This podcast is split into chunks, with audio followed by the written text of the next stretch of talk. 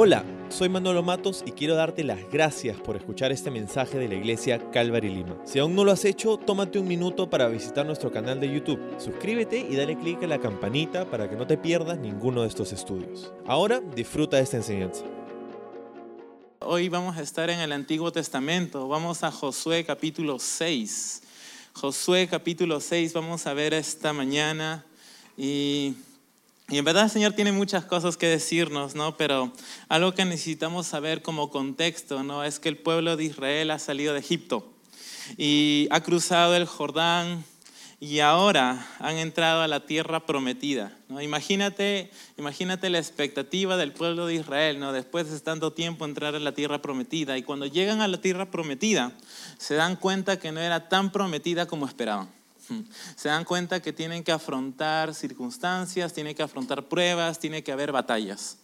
Y es lo mismo en nuestro caminar como creyentes, ¿no? Una vez que nosotros entramos a nuestro caminar con el Señor, una vez que aceptamos al Señor en nuestras vidas, eh, nos damos cuenta que no todo es color de rosa sino que tenemos que afrontar dificultades, tenemos que afrontar pruebas, tenemos que afrontar luchas, ¿no? Entonces nos damos cuenta que las cosas no son tan prometidas como, pero sí, es diferente, ¿no? Porque tenemos al Señor. Entonces, tenemos que afrontar luchas y es algo que nosotros debemos tener en cuenta. Entonces, una, de las aplicaciones para esta mañana es que nosotros debemos estar claro en, eso, que vamos a afrontar cosas, vamos a afrontar dificultades, vamos a afrontar pruebas, pero la pregunta para nosotros es de qué manera o de qué forma vamos a afrontar estas cosas, ¿no? A la forma o la manera de Dios o a nuestra forma. Entonces, tenemos que tomar una decisión esta mañana. Tenemos que decidir si vamos a afrontar las cosas que vienen por delante de nosotros, estas pruebas, estas luchas, a la manera de Dios o a nuestra manera.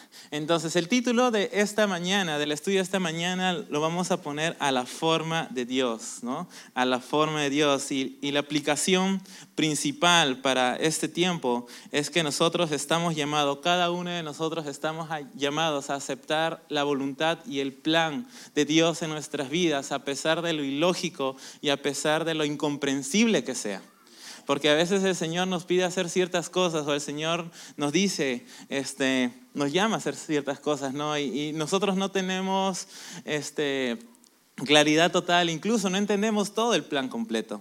Pero nosotros estamos llamados a aceptar lo que el Señor nos dice, sus instrucciones, ¿no? Y, y saber, ¿no? Que lo que Él tiene que decirnos es mucho mejor.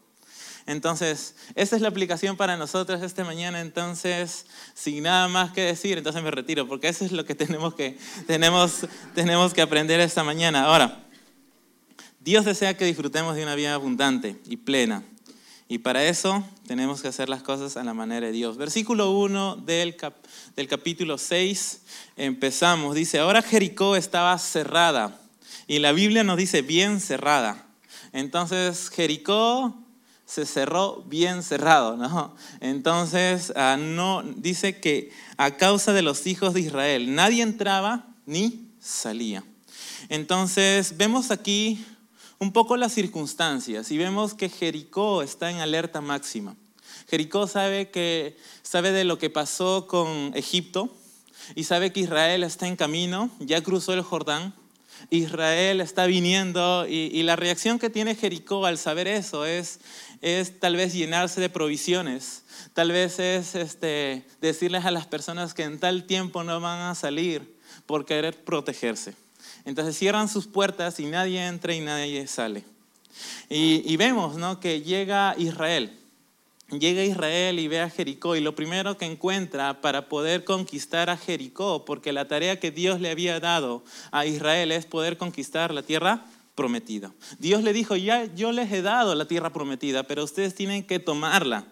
Y vamos a ver parte de esto hoy día, ¿no? Ellos tenían que tomar y apropiarse de aquella promesa que Dios les había dado. Ahora, vemos eso. Y, llega Israel, ¿no? Y lo primero que ve es la muralla. Y, muy, muy interesante, ¿no? Porque este tipo de muralla era algo imponente. Para aquel, para aquel tiempo era una maravilla tecnológica. Se dice, muchos estudiosos dicen que esta muralla era una muralla doble. porque la primera muralla que veías tenía una altura de 9 metros y una anchura de 3. Y dice que entre la primera muralla y la segunda muralla había un espacio de 4.5 metros. O sea, si tú destruías la primera muralla, chévere, ¿no? Pero de ahí tenías que lidiar con otra. Y la segunda, la segunda muralla tenía una altura de 6 metros por 4 de ancho. Dice que en aquel tiempo, como estaba sobrepoblada Jericó, dice que la gente vivía entre la primera y la segunda muralla. Entonces, las circunstancias que vemos, la situación que vemos en este momento es que llega Israel y lo primero que ve es las murallas. Ellos no pueden ni entrar ni salir. Ahora, algo que debemos saber de Israel es que ellos no tienen experiencia en, batallas, ellos no tienen experiencia en hacer una catapulta, ellos no tienen experiencia en, tal vez en, tener algunos artefactos para poder trepar ¿no? la muralla. Ellos no, ellos no tienen esa experiencia. Ellos no lo tienen, entonces tienen que afrontar algo bien difícil. Y si ellos podían entrar a Jericó y conquistarla, entonces ellos podían luchar con cualquiera. Entonces, si ellos podían destruir o conquistar Jericó, ellos podían lidiar con cualquiera. Entonces, algo más que eh, me pareció muy interesante es que Jericó se ubicaba en el centro de la tierra prometida. Y obviamente alguien que es táctica, alguien que es táctico eh, en elaborar un plan de batalla, lo primero que va a hacer es ir alrededor, ¿no? tal vez por, los, por las ciudades más pequeñas, ¿no? ir avanzando poco a poco. Pero en este caso, después de haber cruzado el Jordán, lo que se encuentran es Jericó. Es una de las ciudades más imponentes. Y el problema no es eso, que sí iban a luchar, ¿no? Pero el problema iba a ser que si Jericó se le ocurría avisar tal vez a los otros pueblos que están alrededor, no tan solo Israel iba a ser atacado de frente por Jericó, sino también iba a ser atacado por detrás, por los pueblos que estaban alrededor de ellos. Entonces iba a ser algo muy difícil, iba a ser algo que tal vez escapaba de sus manos. Pero vemos aquí que Dios tiene una palabra para Josué. Y, muchos piensan que es Jesús mismo, porque anterior a esto vemos que, que, Josué tiene un encuentro con el príncipe de Jehová, que es Jesús, que es este, la representación de Jesús en el Antiguo Testamento. Entonces, versículo 2 dice, mas Jehová dijo a Josué, mira, yo te he entregado en tu mano a Jericó y a su rey con sus varones de guerra. Vemos que ante las circunstancias, vemos, ellos ya sabían ¿no? que iban a tener la tierra prometida, pero ante las circunstancias vemos que Dios les da una promesa más. Y Dios les dice, yo los he entregado en tu mano. Y vemos este verbo en pasado, porque Dios ya les había entregado. Ellos solamente tenían que hacer las instrucciones de Dios. Ellos no tenían nada más que hacer, sino solamente tomar la palabra de Dios. Y es algo que nosotros debemos hacer en nuestras vidas, ¿no? Aferrarnos a la palabra de Dios. Porque en estos momentos, ante la perspectiva, ante la perspectiva de Dios, ya la batalla había terminado, ya habían tenido la victoria y Josué solamente tenía que confiar y algo que nosotros debemos aprender también en este punto es que nosotros no luchamos. Nosotros no luchamos por obtener la victoria ante nuestras luchas, ante, nuestras, ante nuestros vicios, ante nuestros pecados. Nosotros no luchamos por obtener algún tipo de victoria, poder sobresalir de eso, sino que nosotros luchamos, no, nosotros no luchamos, luchamos desde la victoria. No luchamos por la victoria, luchamos desde la victoria, porque Jesús ya nos dio esa victoria. Y ese es, ese es el, el, tema de fondo de esta mañana, ¿no? Él ya nos dio esa victoria. Ahora, esta muralla que ellos tienen que lidiar, es cierto, es algo imponente, pero para nosotros, ¿qué representa esta muralla? Para nosotros puede representar esta muralla, ¿no? Tal vez luchas, tal vez pruebas, tal vez circunstancias difíciles, tal vez un pecado, tal vez un vicio. Un vicio o algo que tú tienes que lidiar circunstancias que tú tienes que lidiar y están frente a ti. Y tú lo único que ves son paredes enormes, cosas gigantes, cosas tremendas y lo único que, puedes sacar de eso es desánimo, impotencia, de que no puedes hacer absolutamente nada. Pero vamos a ver lo que Dios le dice. Dios no tan solo le promete dar victoria, o ya le dio la victoria, sino que Dios también le da las instrucciones. Versículo 3 al 5 dice, rodearéis pues la ciudad, todos los hombres de guerra, yendo alrededor de la ciudad una vez, y esto haréis durante seis días. Y siete sacerdotes llevarán siete bocinas de cuernos de carnero delante del arca, y al séptimo día daréis siete vueltas a la ciudad y los sacerdotes tocarán las bocinas. Y cuando toquen prolongadamente el cuerno de carnero, así que oigáis, oigáis, el sonido de la bocina, todo el pueblo gritará a gran voz y el muro de la ciudad caerá. Entonces subirá el pueblo, cada uno derecho hacia delante. Acuérdate esa esa frase, ¿no? Cada uno derecho hacia adelante. Tiene que ver mucho en nuestro estudio ahora, pero lo vamos a ver más adelante porque no quiero expoliarte, expoliarte, así se dice. Entonces, este, sí. Entonces, Dios les da las instrucciones. Dios le da las instrucciones, no tan solo le da una promesa, Dios le da unas instrucciones. Ahora, una clave y un principio muy importante para poder lidiar con las pruebas, con las circunstancias, con las cosas que tenemos delante de nosotros, que necesitamos escuchar a las instrucciones de Dios. No podemos tener victoria si nosotros no escuchamos lo que Dios tiene que decirnos en su palabra. No tenemos victoria si no, no estamos prestando oído a lo que Dios tiene que decirnos a través de, de su mensaje. Entonces, mucha gente se queja, ¿por qué tengo tantas derrotas? ¿no? ¿Por qué siempre caigo? ¿Por qué siempre caigo? ¿no? Y es, es el hecho porque no escuchas lo que Dios tiene que decirte. Y esta mañana tal vez ¿no? tú, tú vienes ¿no? buscando esas instrucciones. Tal vez en tu día a día estás afrontando cosas, tal vez situaciones en las cuales no sabes cómo desarrollarte y lo único que va a ayudarte a hacer eso es lo que Dios tiene que decirte en su palabra. Y esta mañana Dios te dice, escucha mis instrucciones, escucha lo que tengo que decirte. Entonces, ¿cuáles son estas instrucciones?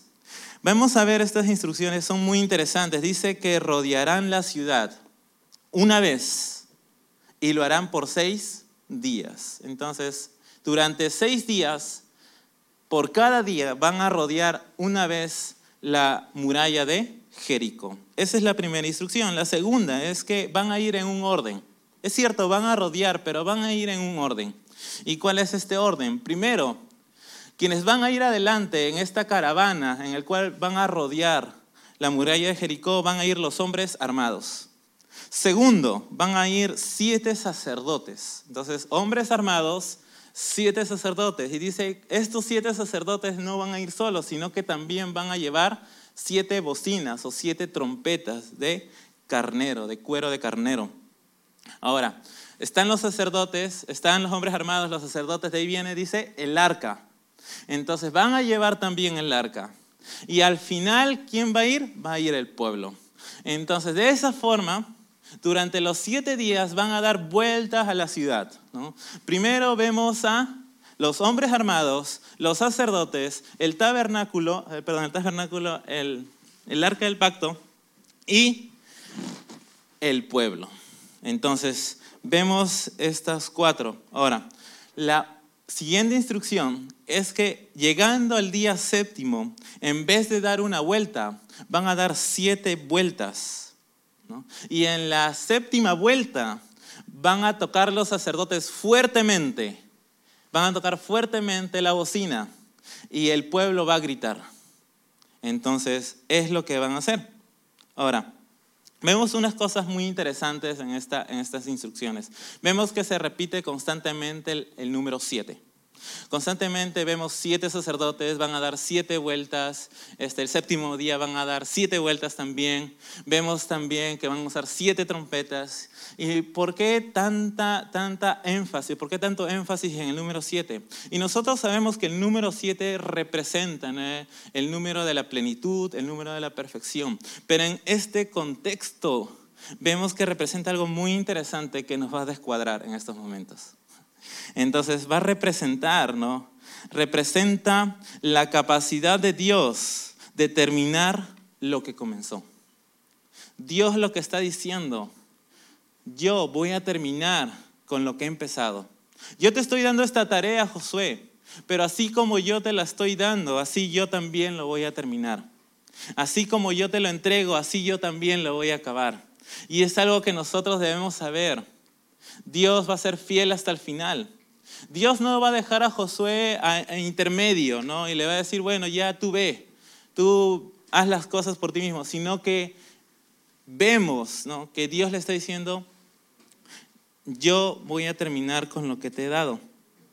Ahora, ah, estas instrucciones que vemos que Dios le da a Josué, vemos que Dios quería ser parte de Israel, porque fácilmente, fácilmente Dios pudo, pudo haber dicho, yo, yo me encargo de esto solo, ¿no? pero Dios quería ser parte de Israel de esto lo que se iba a hacer.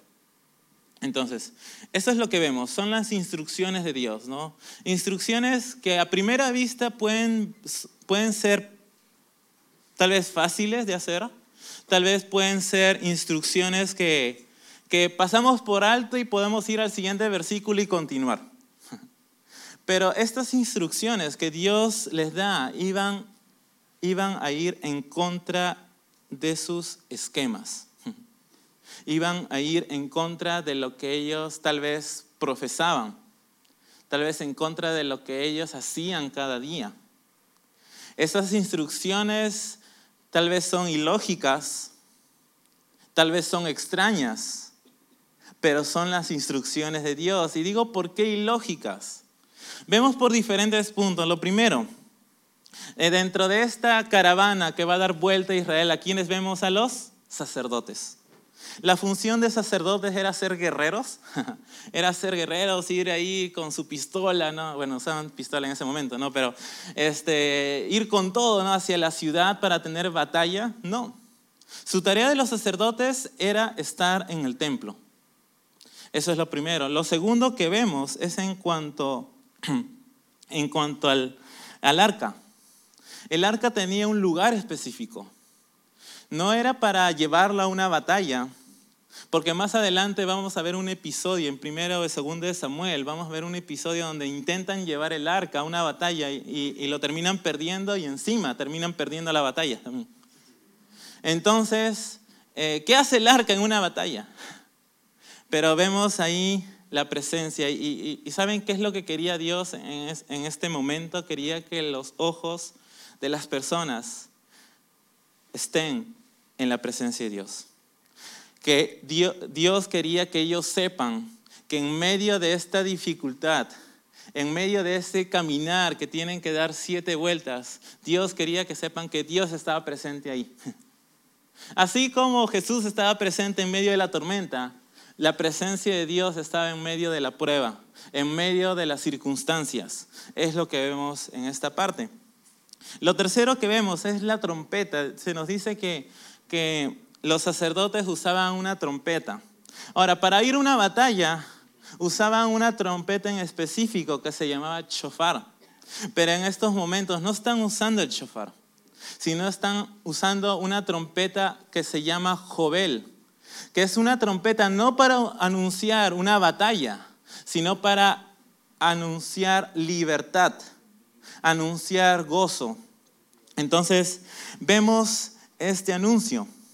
Después, otra cosa que vemos es que, y, bueno, no lo, vamos, no lo hemos visto todavía, no lo hemos leído, pero más adelante vamos a ver que otra, otra de las cosas es que el pueblo durante este tiempo que va a dar las vueltas no, no debían decir absolutamente nada, no debía salir ninguna palabra de su boca hasta el séptimo día, hasta la séptima vuelta, ahí recién deberán gritar.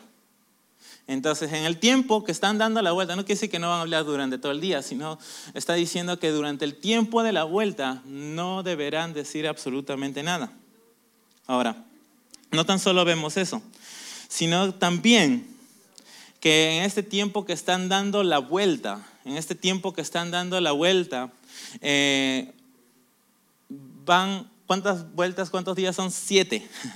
son siete. Entonces, de una manera van a tener lo que hacer en un día de reposo. Entonces, justo en un día de reposo, que es el séptimo día, van a tener que hacer siete vueltas más. Entonces, al ver todas estas cosas, ¿no? al ver todas estas cosas, pareciera que, que Dios está prescindiendo de la ley. Pero en sí vemos que Dios quería mostrarle algo a su pueblo, que no podían obtener la victoria por medio de la ley, sino que van a obtener la victoria por medio de la fe. Y es lo mismo lo que hizo Jesucristo. Jesucristo nos dio la victoria, ¿no? por las cosas que nosotros hagamos, sino por nuestra fe. Entonces, vemos estas cosas, vemos estas instrucciones, vemos lo ilógico tal vez lo que puede ser sacerdotes en una guerra, el arca en una batalla, este, ¿por qué usar este, esta, esta trompeta? Eh, puede ser ilógico. Y la pregunta para nosotros esta mañana es, ¿qué hacemos? ¿Qué hacemos cuando Dios rompe nuestros esquemas? ¿Qué es lo que hacemos? ¿Cuál es nuestra reacción cuando Dios rompe nuestros esquemas? ¿Qué hacemos cuando Dios cambia lo, cambia lo que nosotros pensamos? ¿Qué es lo que nosotros hacemos cuando Dios dice, yo tengo un plan diferente a lo que tú tenías? Y vamos a proceder de esta manera, muy diferente tal vez a lo que tú piensas. Puede ser lógico, puede ser ilógico, pero tú dices, Señor, ¿estás seguro de eso? Y Dios es, es en verdad especialista en romper los esquemas.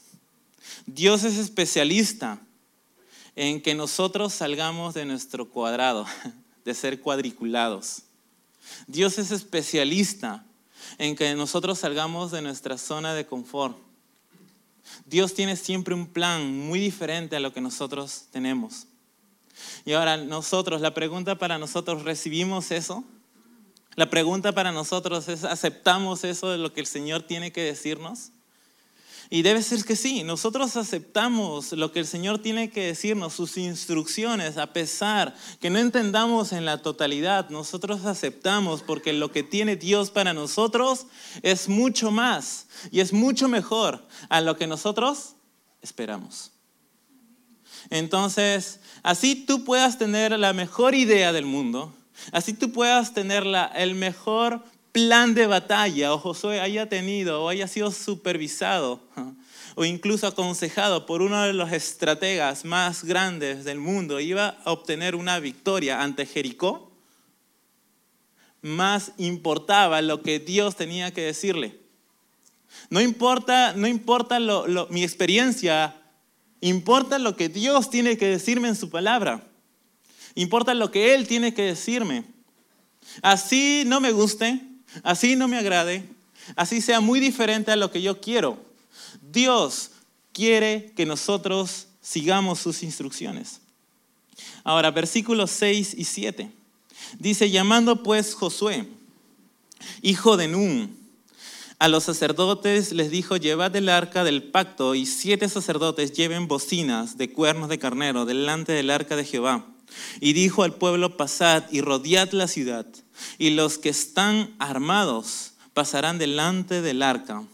Entonces vemos aquí en esta parte, en estos dos versículos, la obediencia de Josué. Vemos que Josué recibió las instrucciones de Dios a pesar que era ilógico, a pesar que tal vez no comprendía y tal vez no, no iba a saber qué es lo que iba a pasar. Solamente Dios le dijo, van a dar vueltas, ¿no? Durante seis días, durante siete días, van a dar vueltas y Dios no le dijo cuál iba a ser el producto, qué es lo que iba a pasar al final. Solamente Josué tenía que tomarlo y no solo tomarlo y obedecerlo, sino que también Josué tenía la responsabilidad de poder comunicar, de poder comunicar al pueblo, a los ancianos, a los líderes del plan que tenía, del plan que, Dios le había dado. Ahora, dentro de todo esto, ¿no? tal vez Josué pudo haber recibido críticas, tal vez pudo haber recibido, oye Josué, ¿qué te pasa? ¿No? ¿Por qué vamos a hacer esto? ¿No? Este, Pudo haber recibido muchas, muchas palabras, pero vemos que Josué estaba dispuesto a obedecer lo que Dios le había pedido. En medio de todo, y él estaba obedeciendo. Versículo 8 en adelante, hasta el 16, dice, y así, y así que Josué hubo hablado al pueblo, los siete sacerdotes, llevando las siete bocinas de cuerno de carnero, pasaron delante del arca de Jehová y tocaron las bocinas, y el arca del pacto de Jehová los seguía. Y los hombres armados iban delante de los sacerdotes que tocaban las bocinas, y la retaguardia iba tras el arca mientras las bocinas sonaban continuamente. Y Josué mandó al pueblo diciendo, vosotros no gritaréis, ahí está la instrucción que te dije que íbamos a ver más adelante, vosotros no gritaréis, ni se oirá vuestra voz, ni saldrá palabra de vuestra boca, hasta el día que yo os diga, gritad, entonces gritaréis. Así que él hizo que el arca de Jehová diera una vuelta alrededor de la ciudad, y volvieron luego al campamento, y allí pasaron la noche. Y Josué se levantó de mañana, y los sacerdotes tomaron el arca de Jehová. Y los siete sacerdotes, llevando las siete bocinas de cuerno de carnero, fueron delante del arca de Jehová andando, andando siempre y tocando las bocinas, y los hombres armados iban delante de ellos, y la retaguardia iba tras el arca de Jehová, mientras las bocinas tocaban continuamente. Así dieron otra vuelta a la ciudad el segundo día y volvieron al campamento y de esta manera lo hicieron durante seis días. Versículo 15, al séptimo día se levantaron al despuntar el alba y dieron vuelta a la ciudad de la misma manera, siete veces. Solamente este día dieron vuelta alrededor de ella siete veces y cuando los sacerdotes tocaron las bocinas la séptima vez, Josué dijo al pueblo, gritad porque Jehová os ha entregado la ciudad. Ahora, vemos dos cosas muy interesantes, dos cosas muy puntuales y muy importantes en nuestro estudio esta mañana. Vemos que Josué toma las instrucciones de Dios, Josué toma lo que Dios le había dado y el plan de batalla, Josué comunica al pueblo qué es lo que van a hacer. Entonces Josué pone en marcha y los ordena, ¿no? Primero van los hombres de guerra, después los sacerdotes, el arca y al final el pueblo. Y empieza la caminata. Empieza la caminata, el primer, la primera vuelta, el primer día. Y tal vez para esta primera vuelta, tal vez para esta primera vuelta, para el pueblo era como, bueno, ya, pues fue una vuelta, ¿no? No va a pasar nada en una vuelta. Vamos a dar la segunda vuelta. Y, y dan la segunda vuelta, la segunda vuelta y bueno, la segunda vuelta también es pasable, pues no va a pasar nada, no se va a caer un trozo de, la pared ¿no? en una segunda vuelta. Tal vez en el pensamiento de las personas, uy, ¿en qué momento se va, a caer, se va a caer? ¿no? Pero vamos a la tercera vuelta y en la tercera vuelta vamos viendo al pueblo y tal vez en ese momento dicen, ¿qué estamos haciendo? No vemos que está pasando absolutamente nada. No vemos que se está cayendo ni un pedazo de, tierra ¿no? o, de, polvo se está, se está moviendo. Hemos recorrido este muro ya por cuarta vez, por quinta vez, por sexta vez y vemos que está igualita. No está pasando absolutamente nada. Y tal vez ellos estaban como renegando Tal vez al final de la vuelta venían donde, donde Josué, se aglomeraban donde Josué y le decían, Josué, ¿qué está pasando aquí? No? ¿Por qué nos dices que hagamos esto? Porque vemos que no está funcionando, absolutamente, no está funcionando nada de lo que nos has dicho. Pero vemos aquí que Dios, Dios estaba haciendo algo.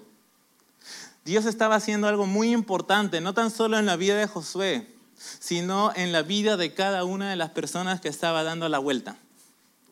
De los hombres armados, de los sacerdotes, del pueblo, los que cargaban el arca también. Dios estaba haciendo algo tremendo. Ellos no lo veían, pero Dios estaba trabajando en lo secreto. Dios estaba trabajando en lo secreto. Y Dios en, esos, días en el cual estaban dando vueltas, vemos que Dios estaba probando su fe. Dios estaba probando su obediencia. Dios estaba probando su valor. Dios estaba probando su resistencia. Dios estaba probando su paciencia. Cinco cosas. Fe, obediencia, valor, resistencia y paciencia. Dios estaba trabajando en la vida de cada una de las personas en estos cinco aspectos. La gente se quejaba, la gente no veía nada, la gente decía, no se cae ni un trozo. ¿Qué es lo que está pasando? Vemos esta prueba, vemos esta circunstancia, pero tú no te das cuenta que Dios está haciendo un trabajo interno. Dios te está volviendo más fuerte. Dios está trabajando en tu paciencia. Dios está trabajando en tu valor. Dios está trabajando en tu resistencia. Entonces, algo que nosotros debemos aclarar aquí es que las instrucciones de Dios trabajan en nuestras vidas. Las instrucciones de Dios trabajan en nuestras vidas, sean lógicas o ilógicas, entendamos o no entendamos. Las instrucciones de Dios trabajan en cada aspecto de nuestras vidas. Josué tuvo que cargar con el pueblo, el pueblo tal vez quejándose, pero Josué sabía que Dios tenía algo por debajo de la mesa, ¿no? Dios tenía algo que mostrar.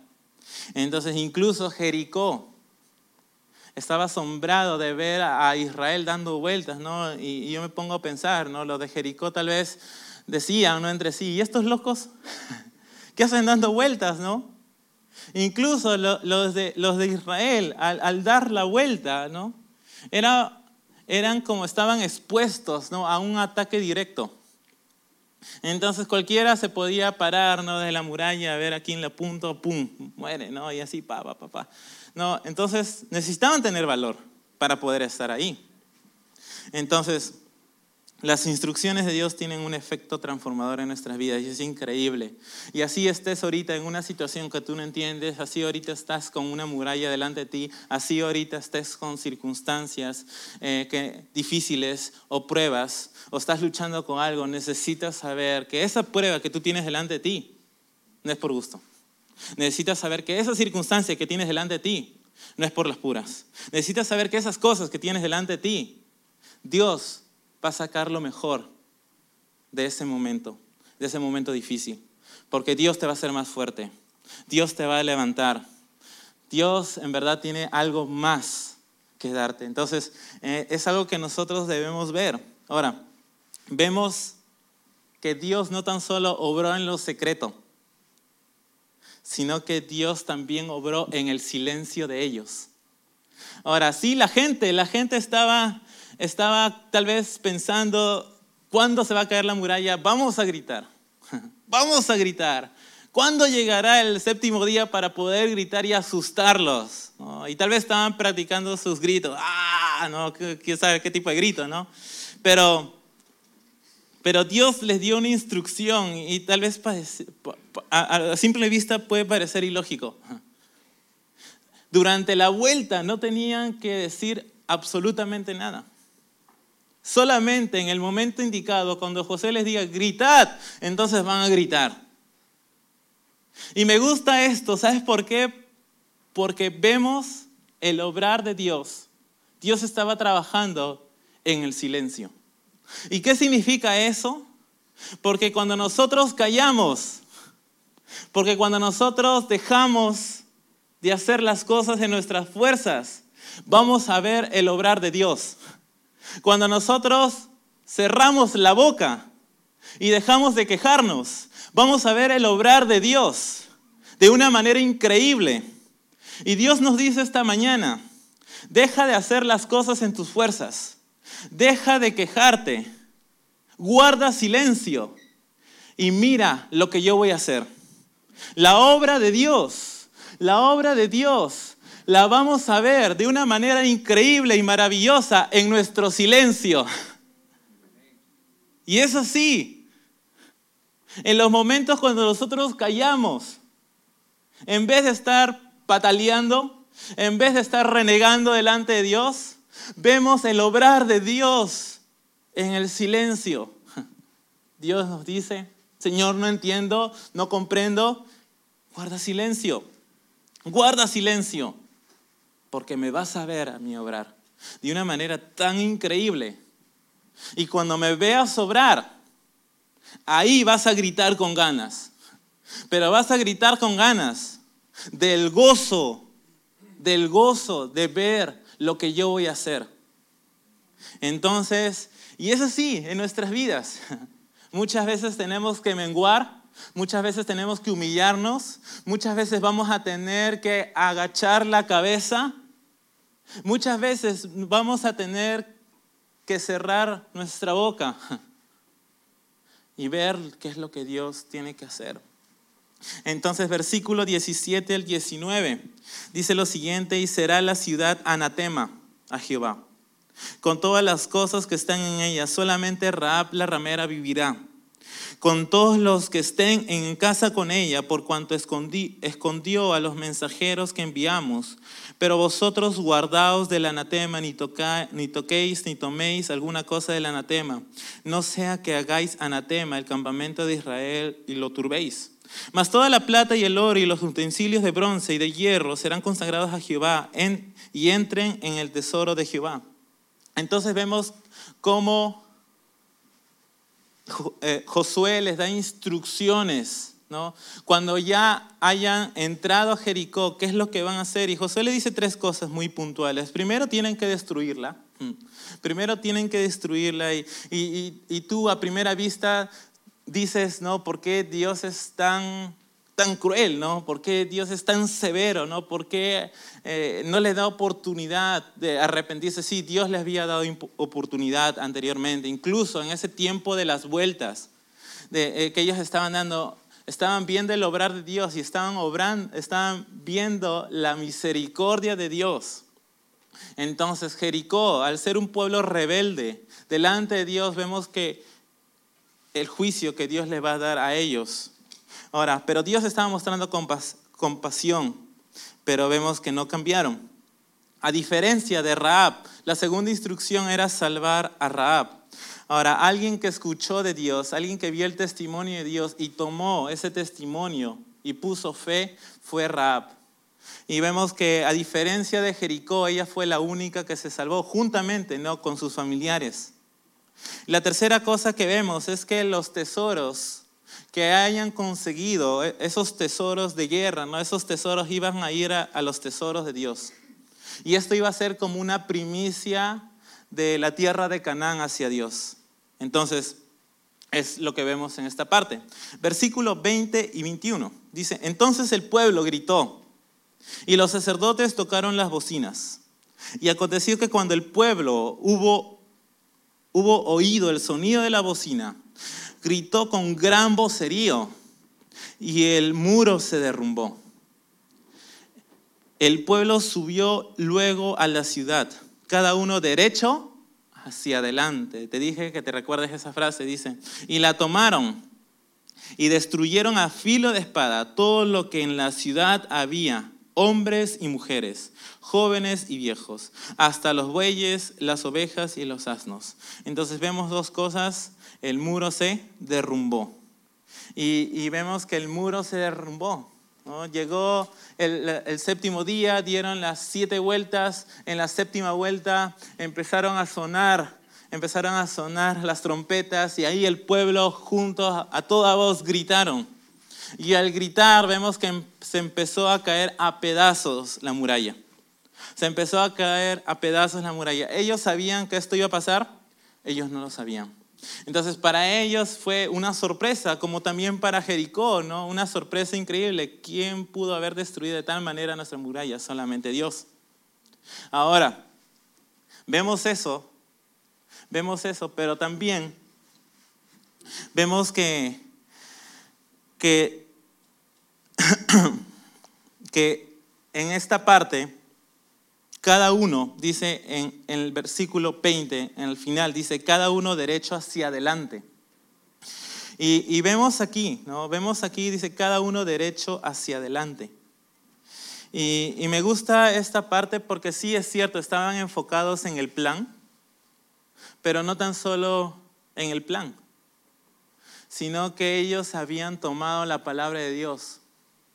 Y si nosotros tomamos la palabra de Dios tal y como es, si nosotros nos aferramos a la palabra de Dios y a sus promesas y a sus instrucciones, no importa lo que pase a mi alrededor, No importa que todo se caiga.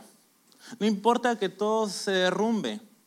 No importa que, que lo que esté pasando adelante sea tan grande que yo no pueda hacer absolutamente nada, sino que yo me aferro a lo que Dios me ha dicho y no retrocedo, ni tampoco miro atrás, porque mi mirada está hacia adelante y hacia, hacia lo que Dios me ha dado. Entonces, ¿por qué retroceder? Si Dios ya me ha dado la victoria, ¿por qué mirar hacia atrás? Si Dios ya me dijo qué es lo que iba a hacer. Entonces, si tengo eso, no tengo por qué hacer absolutamente nada más. No tengo por qué mirar atrás ni retroceder. Entonces, vemos, vemos eso. Y versículo 22 al 25 dice, más Josué, más Josué dijo, a los dos hombres que habían reconocido la tierra, entrad en casa de la mujer ramera y haced salir de allí a la mujer y a todo lo que fuera suyo, como lo jurasteis. Y los espías entraron y sacaron a Raab y, su, y a su padre, a su madre, a sus hermanos, a todos los que era suyo, y también sacaron a toda su parentela. Y los pusieron fuera del campamento de Israel y consumieron con fuego la ciudad y todo lo que en ella había. Solamente pusieron en el tesoro de la casa de Jehová la plata y el oro y los utensilios de bronce y de hierro. Mas Josué salvó la vida de Raab, la ramera, y a la casa de su padre y a todo lo que ella tenía, y habitó ella entre los israelitas hasta hoy. Por cuanto escondió a los mensajeros que Josué había enviado a reconocer a Jericó. Ahora, ya habían tomado Jericó, entonces ¿cuál era ahora el plan? ¿Qué es lo que tenían que hacer?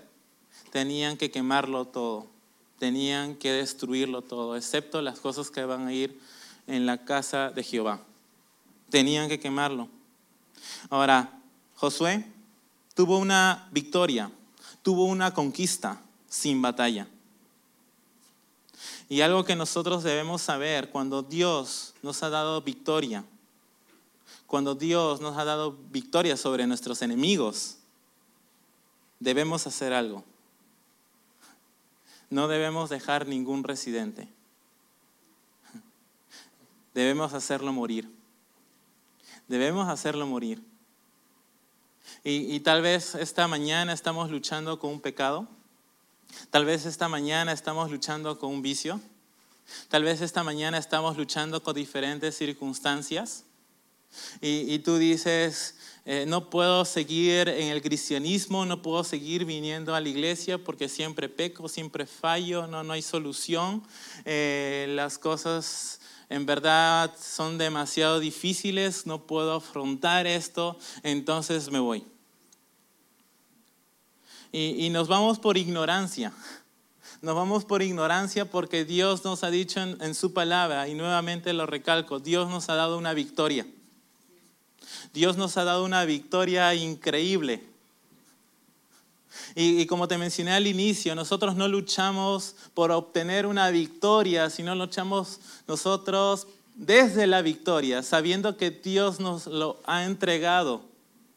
Y, y, y si si viene un pecado y si viene, estamos luchando con un vicio, en verdad debes saber que sí hay solución para eso. No importa lo que haya frente a ti, no importa las cosas que estés luchando, debes saber y debes entender que Dios te ha dado una victoria sobre aquellas cosas. Y y debemos destruirlo, debemos sacarlo, debemos tomar una decisión en cuanto a eso. Y si sabemos lo que ha hecho Dios, entonces nosotros no tenemos nada más que tomarlo. Tomarlo y decir, a pesar de las cosas, sé que el Señor me va a hacer salir me va a hacer sobresalir sobre esto. Entonces, debemos, debemos tener esto en claro en nuestras vidas, en nuestro caminar. No hay cosa, no hay cosa que pueda, pueda ir contra nosotros. Si, si el Señor está con nosotros, ¿quién contra nosotros? Si el Señor está con nosotros, no importa el pecado que haya, no importa la prueba que haya, no importa la circunstancia que haya, no importa las cosas que, estén al frente, no importa lo que pase, sabemos que Dios es mucho más grande, Dios es mucho más alto, Dios es mucho más capaz, Dios, Dios es mucho más inteligente, Dios es mucho más sabio para dirigir mi vida, para encargarse de mi vida y de hacer de las cosas de una manera que nosotros, en verdad, Tal vez entendemos o tal vez no entendemos, pero Dios es el más capaz de hacer de nuestra vida lo mejor y, y, de encargarse. Entonces, es lo que vemos y en el versículo 26 y 27 dice, en aquel tiempo hizo Josué un juramento. Dice, diciendo, maldito delante, delante de Jehová el hombre que se levantare y reedificare esta ciudad de Jericó sobre sus primogénitos sobre su primogénito eche los cimientos de ella, y sobre su hijo menor asiente sus puertas. Estaba pues Jehová con Josué y su nombre se divulgó por toda la tierra. Entonces vemos aquí que Josué hace un juramento por, eh, o en otras palabras pone una maldición a aquella persona que reedifique Jericó. Más adelante en Primera de Reyes 16:34, no tienes que ir ahí, pero en esta parte vamos a ver que Yel, ¿no? con H, Yel de Bet él va a reedificar Jericó, pero a costa de la vida de sus hijos. Entonces, eso es lo que se va a hacer y el cumplimiento de esto. Ahora, algo, algo que, que te iba a mencionar, ¿no? y en este momento justo se me viene a la mente es que eh, vemos que se cayeron las murallas y ese fue el producto de nuestra obediencia. El producto de hacer caso a Dios, el producto de escuchar sus instrucciones, el producto de tener los oídos dispuestos a, a que Dios haga su obra. Y así va a ser el producto, una muralla destruida, una conquista, una victoria cuando nosotros aprendamos a escuchar la voz de Dios, cuando nosotros digamos, Señor, estoy dispuesto a guardar silencio, cuando nosotros digamos, Dios, en verdad no importa que todo suceda, no importa que quiera hacer las cosas a mi fuerza, no importa, Señor, que, que quiera hablar, no importa, quiero, quiero, hacer, quiero pronunciarme, pero el Señor me dice, esta mañana quiero que guarde silencio y me dejes obrar. Quiero que guardes silencio y quiero que veas cómo yo me voy a encargar. Josué, después de esta, después de esta lección, el pueblo terminó gozoso. El pueblo terminó gritando. Este grito que dieron no tan solo fue un sonido. Me gusta porque no solo fue un sonido, sino fue un sonido pero de gozo. Fue un grito de júbilo. Fue un grito de gozo por lo que Dios había ha hecho. Había hecho. Dios nos ha dado la victoria. Dios ha sido capaz de sacarnos de las garras del vicio del pecado y Dios lo va a seguir haciendo. No importa las pruebas, no importa el muro, no importa su grosor, no importa su, altura. Dios quiere hacer algo tremendo en nuestras vidas y es algo que nosotros debemos tener en cuenta. Aférrate a lo que Dios te ha dicho. No te olvides de sus promesas. Dios solamente le dijo a Israel, solamente tienes que caminar, solamente tienes que andar, solamente tienes que dar vueltas, solamente tienes que hacer eso. No te estoy pidiendo nada más, porque yo ya te di la victoria. Y es así. Estamos felices por eso. Debemos estar felices por eso. Quiero que me acompañes en una oración